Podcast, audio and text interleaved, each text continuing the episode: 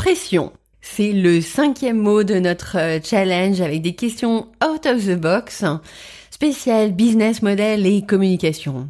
Et avec la pression, on va s'intéresser à la catégorie source de revenus. Mhm, tout un programme.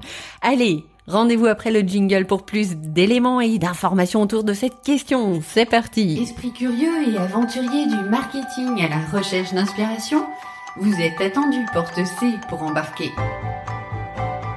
Je suis Séverine Criqui et je vous emmène découvrir l'intelligence créative et l'agilité d'esprit. Un parfait duo pour faire la différence dans votre communication produit et marketing. Fondatrice de Deux sacs et trois valises, agence conseil en communication, j'accompagne depuis plus de 15 ans des industries particulièrement attentives à la création de valeur pour leurs clients. Si comme elle, vous voulez donner à votre produit l'opportunité de se démarquer, installez-vous confortablement et bienvenue à bord. Bonjour, bonjour les explorateurs, j'espère que vous allez bien. On se retrouve aujourd'hui pour un nouvel épisode de mini podcast autour de ce challenge et des questions out of the box. J'ai l'impression que ce format vous plaît beaucoup.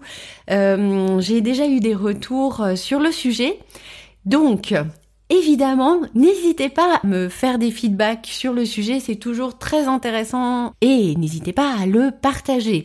Pour les personnes qui découvrent ce challenge, je vous invite à écouter l'épisode de bande-annonce à la minute 8. Je donne l'ensemble des règles du jeu. Et puis après, baladez-vous dans les épisodes, allez picorer en fonction des mots qui vous inspirent.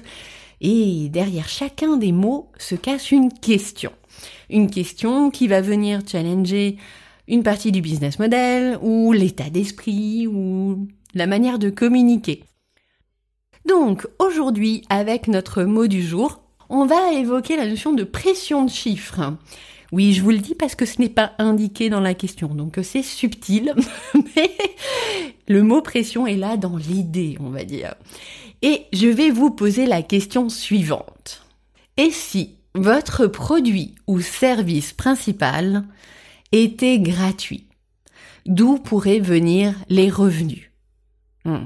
Vous voyez l'histoire de la pression. Hein Il y a quand même une pression de chiffres quand on est une entreprise. Alors cette question, moi je l'aime beaucoup, je la trouve très intéressante parce que là, on, s'attaque vraiment à une manière habituelle de, de penser le business. On a un produit qui est délivré à un client et il y a donc transaction et échange de valeur. Aujourd'hui, il y a quand même beaucoup, beaucoup d'autres modèles économiques qui émergent et qui sont très intéressants. Et c'est pour ça que je vous pose cette question-là, parce que peut-être qu'il y a autre chose que vous pourriez imaginer. Je vous donne deux exemples. En France, nous avons la marque Nespresso. Nespresso, aujourd'hui, vous pouvez acheter une machine à café qui permet d'utiliser les capsules Nespresso pour 1 euro. On n'est pas gratuit, mais on est quand même quasiment gratuit. Et euh, en échange, vous vous engagez sur deux ans à prendre un abonnement de minimum d'achat de capsules. Donc le produit principal que vous achetez est gratuit ou quasiment gratuit. Par contre, il y a euh, un abonnement récurrent qui est là et qui est posé. Il y a différents avantages à cela, évidemment. Les revenus sont lissés avec une prévision. Il y a une notion de club. Euh, vous avez accès directement à vos clients. Donc, c'est une autre manière de fonctionner et qui est dans cette logique de on vous apporte au départ quelque chose de quasiment gratuit. Autre exemple, les créateurs de contenu. Les créateurs de contenu, comme par exemple moi en tant que podcasteuse, d'autres blogueurs, des youtubeurs, ils créent du contenu qui est gratuit et qui apporte de la valeur à leur audience. Cette manière de faire, qu'est-ce qu'elle nous apporte? Elle nous apporte de la notoriété, évidemment, un positionnement sur une expertise précise et évidemment des entreprises ou des personnes qui nous contactent pour aller plus loin si le contenu qu'on leur propose les intéresse. Dans mon cas par exemple, ça va être pour de l'accompagnement ou de la formation à la créativité agile. Si je prends un excellent podcast que j'adore et que je vous recommande mille fois, Vulgaire, un podcast euh, de Marine Bausson qui vulgarise plein plein plein de savoirs, elle propose aujourd'hui un livre vulgaire qui est décliné de son podcast et des spectacles puisqu'elle est comédienne. Donc vous voyez, au départ, la valeur euh, du produit principal est gratuite et la capture de la valeur se fait dans un deuxième temps.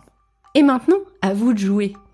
Que vous ayez un bien, quelque chose de concret, ou un service, comment est-ce que vous pourriez faire pour mettre en place cette notion de autre source de revenus Allez, je vous laisse euh, réfléchir à cette question épineuse et je vous donne rendez-vous dans deux jours avec le mot hum, aigre. Ah oui, celui-ci n'était pas simple, hein, je, je, vous le confirme. Allez, bonne réflexion, à dispo pour euh, vos feedbacks et je vous dis à dans deux jours. Bye bye